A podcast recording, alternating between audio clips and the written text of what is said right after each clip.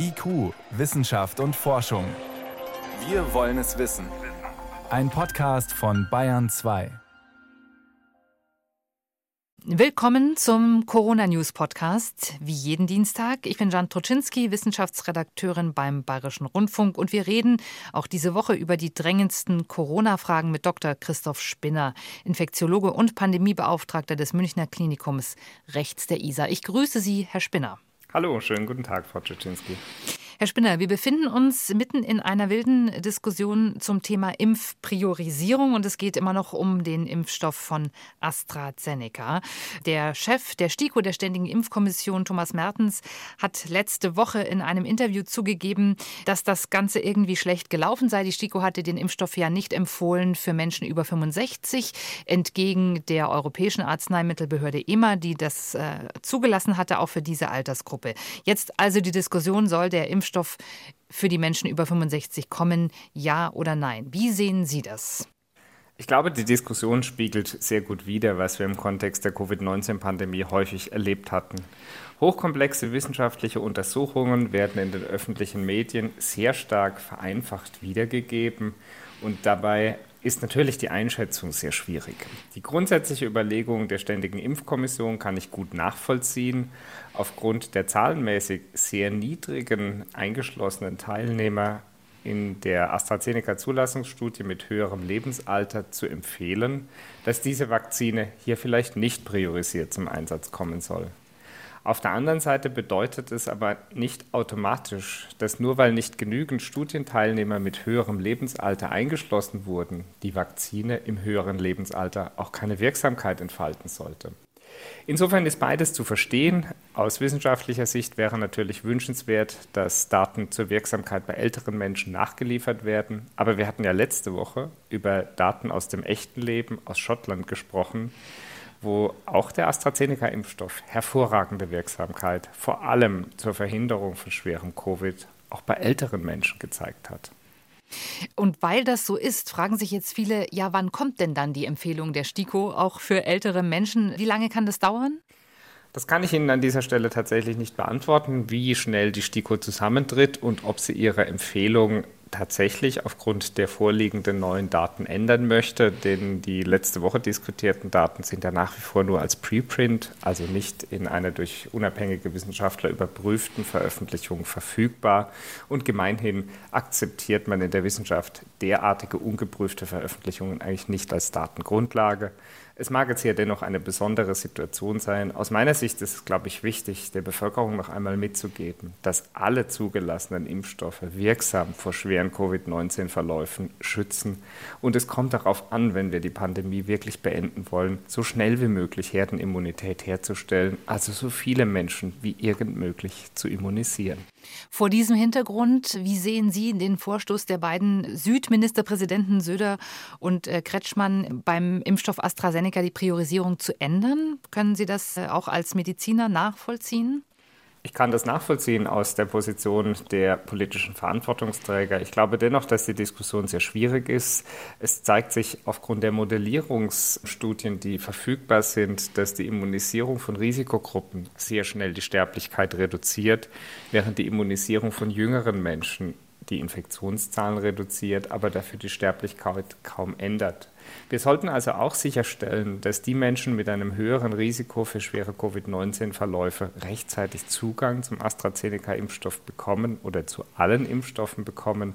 Es wäre aus meiner Sicht eher wünschenswert, dass man Wege und Methoden findet, wie man vielleicht dann allen drei priorisierten Gruppen Zugang ermöglicht und ich weiß nicht, ob eine freie Auswahl wirklich ein gangbarer Weg ist, aber zumindest den Menschen in den anderen drei Prioritätsgruppen dann bevorzugt die Möglichkeit zur Impfung gibt. Es gibt jetzt einen neuen Stern am Impfstoffhimmel mit dem komplizierten Namen AD26.COV2. S. Das ist der Impfstoff von Johnson Johnson. Er hat in den USA von der dortigen Behörde FDA eine Notzulassung bekommen.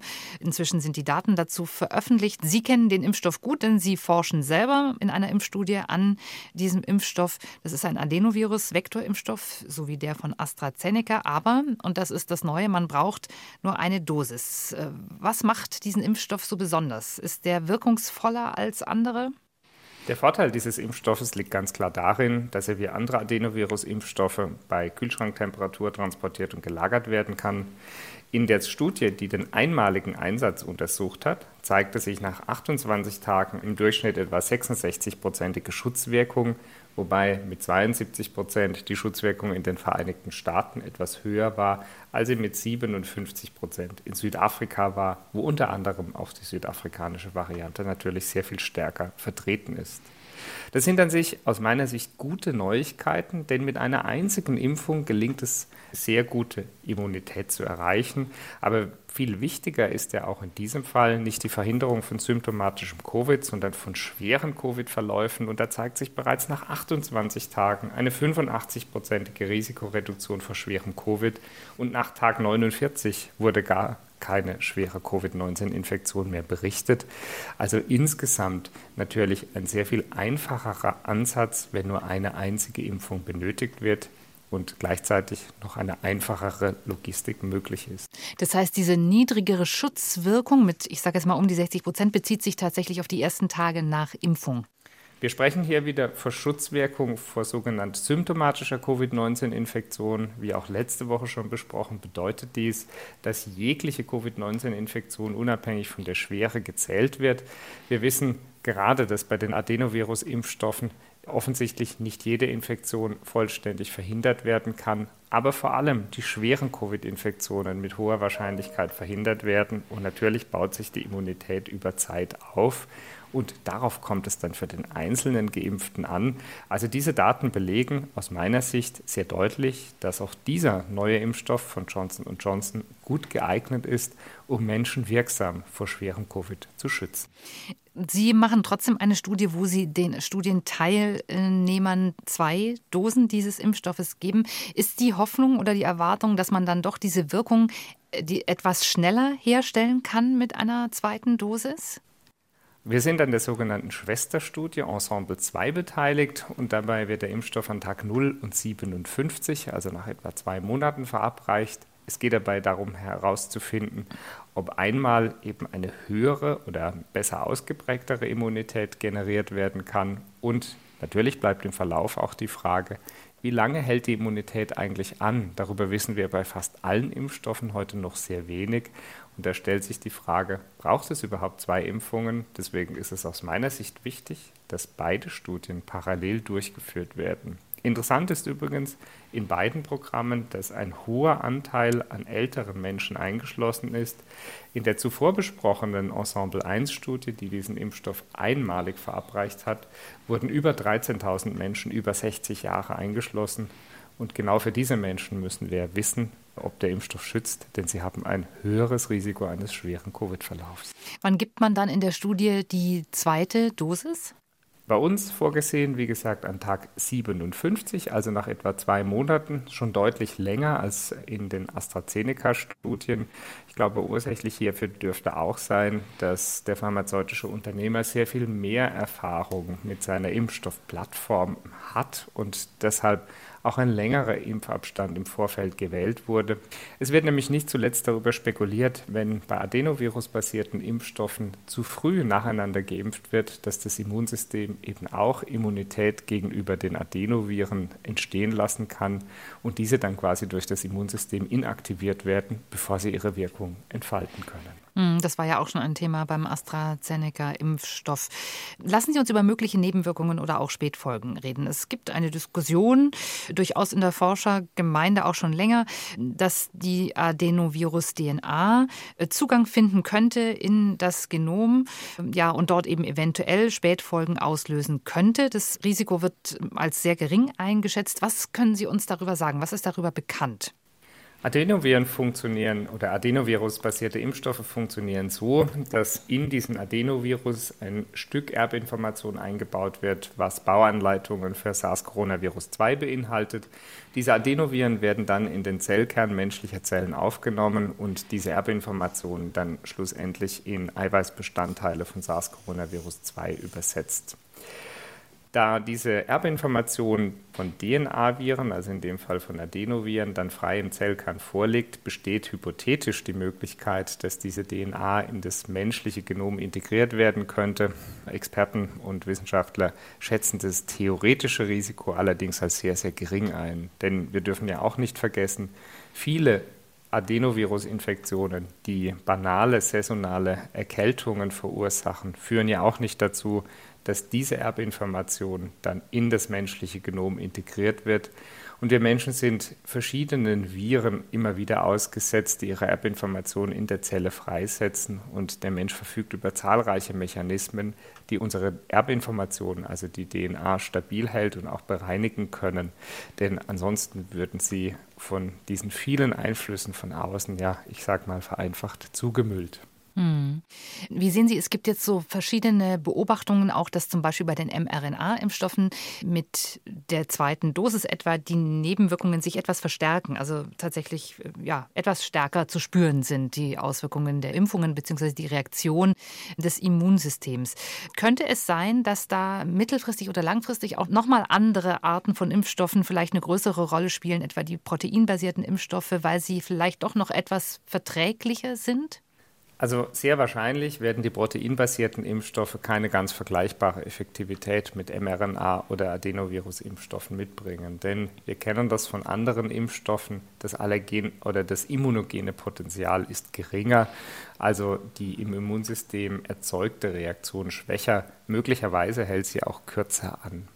Die mRNA-Impfstoffe und auch die Adenovirus-Impfstoffe scheinen sich in besonderer Art und Weise hier für SARS-CoV-2-Infektionen zum Schutz zu eignen, denn alle zugelassenen Impfstoffe verfügen ja über weit höhere Schutzwirkungen, als wir noch vor einem Jahr erträumt hätten.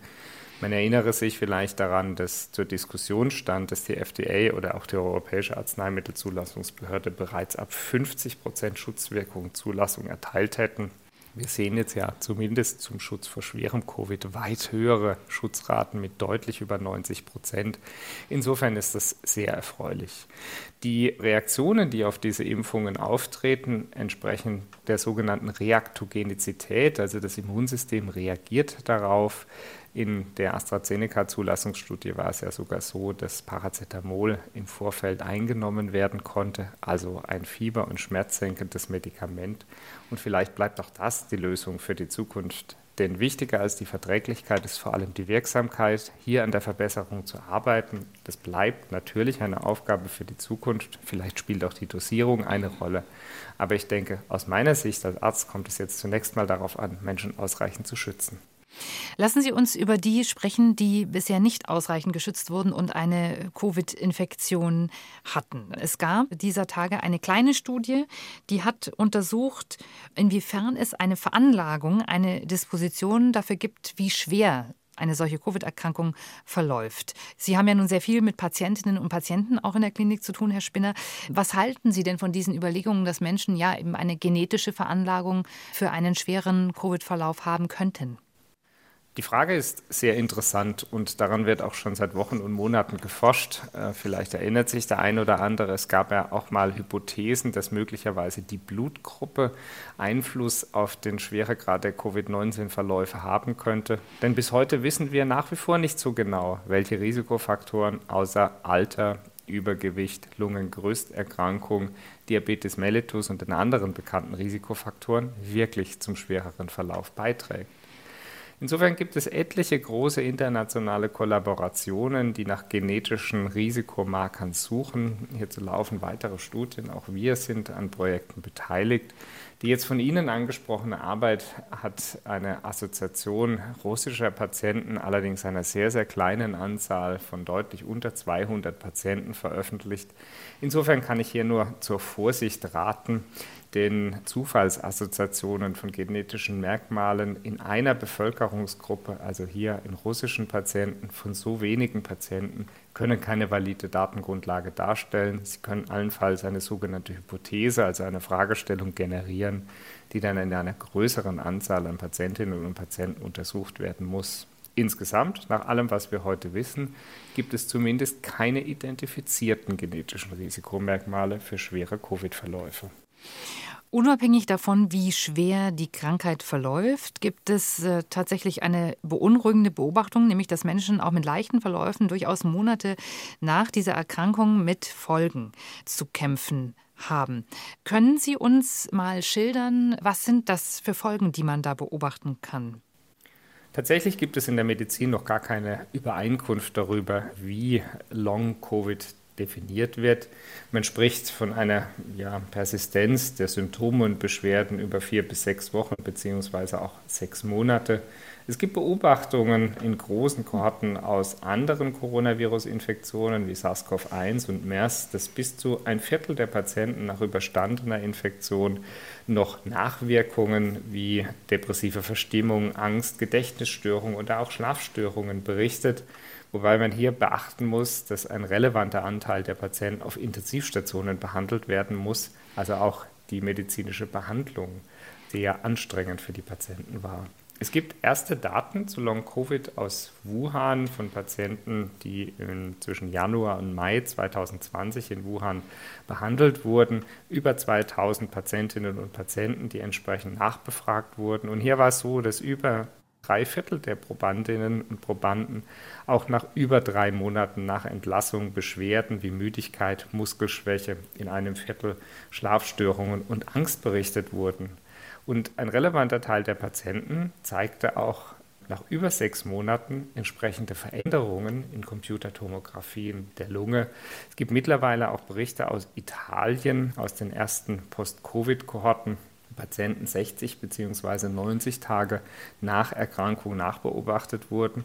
Und es ist aus meiner Sicht bemerkenswert, dass hier nur etwa 13 Prozent berichten, völlig frei von Symptomen zu sein, während ein Drittel mindestens ein weiteres Symptom und über die Hälfte drei oder mehr Symptome berichtet. Dazu gehören dann im Wesentlichen Müdigkeit, Husten, Kopfschmerzen, aber auch äh, Geruchsverlust oder Hitzewallungen gibt viele Symptome, die hier berichtet werden. Auch heute wissen wir noch sehr wenig über die Gründe, über die Häufigkeit und vielleicht auch, ob Erkrankungsschwere und die Wahrscheinlichkeit dieser Long-Covid-Symptomatik miteinander zusammenhängen. Das wollte ich jetzt gerade nachfragen. Also der erste Gedanke ist natürlich, gut, das sind die, die also tatsächlich auf einer Intensivstation waren und künstlich beatmet waren. Das ist aber eben nicht nur der Fall. Es trifft tatsächlich auch die Patientinnen und Patienten, die einen milden Verlauf hatten.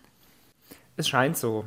Aus meiner Sicht bleiben im Wesentlichen die folgenden Kernhypothesen. Zum einen dürfte die Intensivbehandlung an sich mit Komplikationen vergesellschaftet sein. Wir kennen das auch von anderen internistischen Erkrankungen. Das lange Liegen, die lange tiefe Sedierung, also die Notwendigkeit des künstlichen Komas, führen dazu, dass Muskulatur abnimmt, dass auch Nerven geschädigt werden und wir wissen, dass die Rehabilitationszeit das x-fache, häufig mehr als das drei- bis vierfache der eigentlichen Krankenhausbehandlungszeit in Anspruch nimmt. Also schon von vornherein zu erwarten wäre, dass nach der zwei- bis dreifachen Zeit nach Klinikaufenthalt gar keine vollständige Besserung eingetreten ist. Es gibt auf der anderen Seite aber auch Berichte bei Menschen, die einen relativ milden Verlauf hatten und dennoch Beschwerden beklagen. Was wir uns nicht so direkt erklären können, ist also unklar, ob SARS-Coronavirus 2 vielleicht direkt mit Nervenzellen einen nachhaltigen Schaden äh, anrichten kann, ob es andere Gründe gibt, die außerhalb des schweren Erkrankungsverlaufs und der Intensivbehandlung ursächlich sind. Und hierzu laufen inzwischen mehrere große internationale Studien in verschiedenen Ländern, die dieser Frage nachgehen. Es gibt inzwischen auch eine große Arbeit aus Großbritannien, wo über 4000 Menschen mit einer im Nachgang befragt wurden. Und auch hier war es so, dass etwa 13 Prozent nach über vier Wochen noch Symptome angaben. Sie sehen aber auch die Häufigkeit mit fast zwei Drittel der Patienten, die nach Covid noch Symptome angeben in China im Vergleich zu jetzt 13 Prozent in den USA scheint sich doch sehr zu unterscheiden. Also ich glaube, wir werden hier methodologisch noch viel lernen müssen. Und ich denke, wir müssen auch genauer verstehen, welche Art von Symptomatik war davor schon da und welche ist danach neu aufgetreten. Man muss die Patienten also sehr genau untersuchen und quasi eine gesamte Anamnese machen, äh, um herauszufinden, was ist auf die Infektion zurückzuführen und was nicht. Das wird dann ja, genau. Hm. Ähm, in dem Zusammenhang hat uns eine Frage erreicht, da wüsste ich gerne, für wie wahrscheinlich äh, Sie das halten, nämlich die Frage, wenn die Impfung eben, äh, jetzt zeichnet sich ja ab, doch einen hohen Schutz auch bietet vor einer Infektion, aber es gibt ja ein Restrisiko, sich also trotz äh, zweifacher Impfung zu infizieren und man hat dann eben unter Umständen einen leichten Verlauf, sind dann auch trotz allem Langzeitfolgen durch einen solchen leichten Verlauf noch denkbar? Denkbar ja, ich halte sie aber aus klinischer Sicht für sehr, sehr viel weniger wahrscheinlich, denn wir wissen ja, dass milde Erkrankungen in der Regel auch folgenlos wieder ausheilen. Das dürfte auch für SARS-Coronavirus 2 gelten. Interessant wäre noch zu verstehen, warum diese Langzeitfolgen überhaupt auftreten, ob es also wirklich einen direkten virusspezifischen Effekt gibt oder ob es nicht vielleicht Folgen von vorbestehenden Erkrankungen und dem Intensivaufenthalt gegebenenfalls an sich sind. Alles in allem kann man aber schon davon ausgehen, dass mildere Erkrankungen auch mit einer deutlich geringeren Wahrscheinlichkeit von Langzeitfolgen einhergehen sollten. Und auch das ist aus meiner Sicht noch einmal ein ganz starkes Argument für die Covid-Impfung. Dann lassen Sie uns, Herr Spinner, zum Schluss noch einmal einen Blick werfen auf Selbsttests. Selbsttests für Laien, Antigen-Selbsttests, die seit vergangener Woche äh, zugelassen sind in Deutschland. Und sie sollen in diesen Tagen tatsächlich auch in den freien Verkauf gehen. Das heißt, es gibt dann ähm, Corona-Tests, ähnlich an Schwangerschaftstests, die jeder selber machen kann. Und es gibt auch jetzt schon eine Diskussion darüber, wo ist es sinnvoll, diese Tests einzusetzen, was können die, was können die aber auch nicht. Also erstmal, wie finden Sie die Entscheidung, dass man diese Tests jetzt ziemlich bald wird kaufen können in den Drogeriemärkten etwa? Grundsätzlich finde ich diese Idee positiv, denn wir kennen auch von anderen Verwendungsgebieten, wie zum Beispiel dem von Ihnen angesprochenen Schwangerschaftstest oder dem HIV-Test, dass sie durchaus eine sinnvolle Ergänzung in Selbstanwendung sein können. Andererseits verspreche ich mir davon aber auch keine Wunderwirkung, denn Tests sind nur ein Puzzleteil im Kampf gegen die Covid-19-Pandemie. Und die Hauptherausforderung dieser Selbsttests liegt darin, dass sie antigenbasiert sind. Das bedeutet, dass die Empfindlichkeit bei asymptomatischen Personen deutlich erniedrigt ist, zum Teil von unter 50 Prozent, was eben auch bedeutet, dass sie kein besonders gutes Screening-Instrument sind. Ein negativer Test kann also nicht bedeuten, dass man dann auf Schutzmaßnahmen verzichten kann. Ich könnte mir den sinnvollen Einsatz sehr viel mehr bei Menschen mit Symptomen einer typischen Covid-19-Erkrankung vorstellen, damit sie schnell zu Hause den Verdacht vorklären können. Alle positiven Schnelltests sollen ja durch PCR-Tests entsprechend bestätigt werden. Aber ganz wichtig ist mir, unseren Hörerinnen und Hörern mitzugeben, dass ein negativer Schnelltest eine Infektion leider keineswegs ausschließt. Der Gesundheitspolitiker Karl Lauterbach hat gestern gesagt, er hat ein bisschen Sorge davor, wenn man jetzt öffnet. Momentan sieht es nicht so aus, aber die Diskussion gibt es ja auch. Und man eben einfach nur diese Tests auf den Markt wirft, ohne eine sinnvolle Strategie dahinter zu haben. Dem können Sie wahrscheinlich ein bisschen was abgewinnen, oder? Man muss sich einfach wirklich strukturell überlegen, wo setze ich die Tests ein? Muss man auch vielleicht Menschen nochmal schulen, auch bei den Selbsttests für die Laien, wie die richtig verwendet werden? Ja und nein. Also natürlich kann ich dem etwas abgewinnen und wie ich auch eben eingeführt hatte, ich glaube, die Tests alleine werden das Problem der Pandemie nicht lösen. Wir hatten das ja auch im vergangenen Jahr nochmal gesehen, als es die große Testinitiative nach der Reiserückkehr gab. Dennoch gab es dann schnell steigende Infektionszahlen. Die Tücke der SARS-CoV-2-Infektion liegt vor allem darin, dass die Infektiosität bereits vor Symptombeginn besteht. Das bedeutet, das Virus kann von einem noch unbemerkt infizierten Mensch bereits auf andere weitergegeben werden, während er selbst noch keinerlei Symptome hat. Und gerade in dieser Frühphase sind die sogenannten antigenbasierten Schnelltests häufig falsch negativ. Das heißt, sie vermitteln an dieser Stelle eine falsche Sicherheit. Und ich glaube, darüber muss man schon noch mal sehr intensiv aufklären. Darum denke ich, der sinnvoll sinnvollste Einsatz wirklich für Menschen, die typische Covid-19-Symptome haben und schnell den Verdacht vorklären wollen. Und noch einmal an dieser Stelle, alle positiven Tests müssen dann entsprechend PCR bestätigt werden. Aber in Zusammenschau kann ich mir gut vorstellen, dass die Selbsttests eben einen Bestandteil im Kampf gegen die Pandemie leisten, aber nicht dazu führen können, dass wir unsere Öffnungsstrategien wesentlich beschleunigen können. Das Thema wird uns auf jeden Fall noch weiter beschäftigen. Herr Spinner, ich danke Ihnen diese Woche für Ihre Zeit. Wir sprechen uns in sieben Tagen wieder. Herzlichen Dank. Ich danke Ihnen, alles Gute und bleiben Sie gesund.